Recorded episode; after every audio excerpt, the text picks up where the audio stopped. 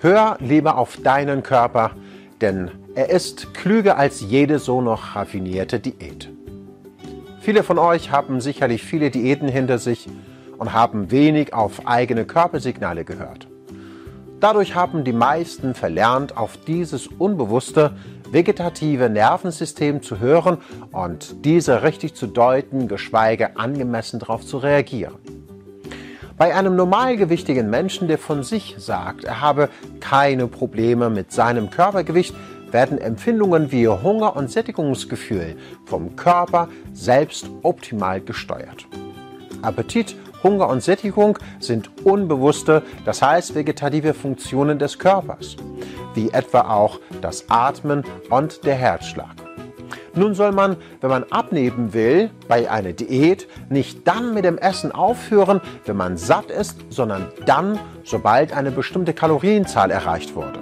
Solche Versuche bringen aber meist auch den letzten Rest von natürlich gesteuerter Hunger und Sättigungsempfindungen durcheinander.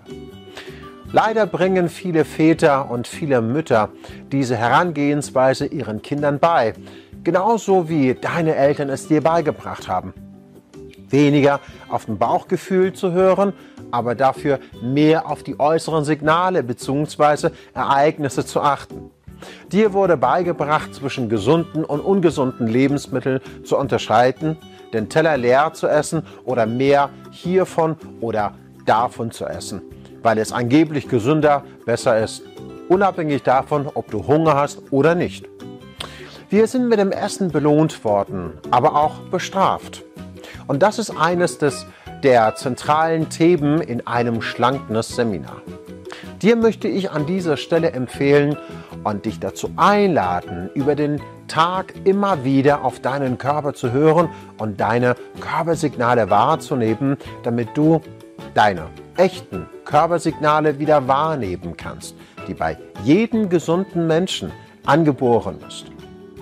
Und wenn man genug gegessen hat, sendet unser Magen ein Signal, das uns mitteilt, ich bin zufrieden, es ist genug. Man spürt dieses sanfte Gefühl im Solarplexus-Bereich, also ungefähr auf diese Höhe.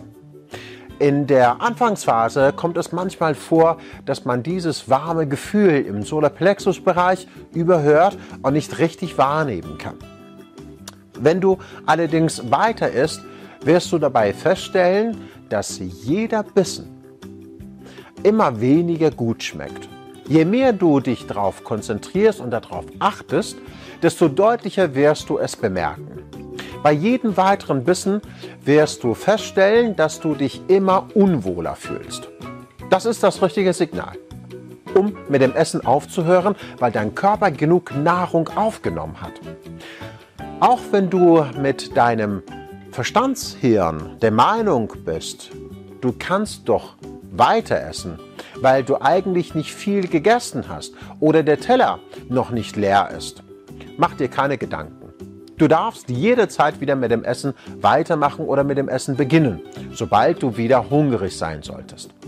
Hast du beispielsweise nach einer Stunde wieder Hunger, dann kannst du wieder essen.